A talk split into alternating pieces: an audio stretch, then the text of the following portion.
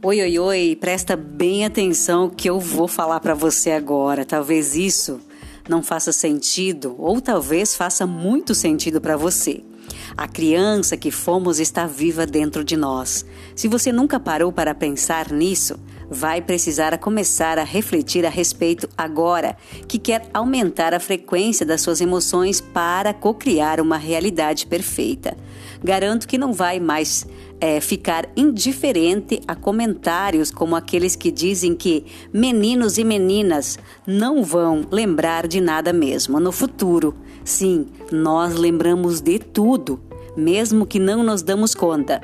As experiências e os sentimentos positivos e negativos estão muito bem guardados na chamada mente inconsciente, o nosso grande arquivo de emoções e memórias de longo prazo.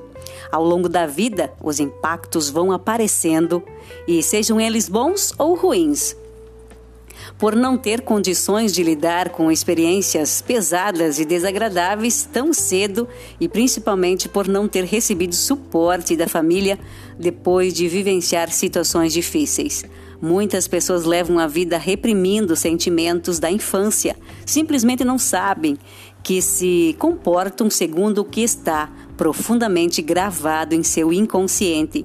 Muitos pais, com a melhor das intenções, pensam que a melhor forma de proteger seus filhos do sofrimento é esconder ou abafar sentimentos como raiva e tristeza. Tentam fingir que seus meninos e meninas podem viver longe dessas emoções. Por isso, quando crescemos, repetimos e ao mesmo tempo negamos o impacto disso em nossas vidas.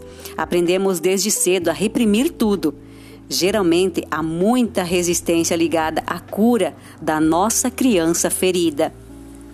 Ninguém quer entrar em contato com essa dor. Todos agem como se fosse possível não olhar para ela e continuar a viver uma vida plena, leve e feliz. Vamos pensar nisso.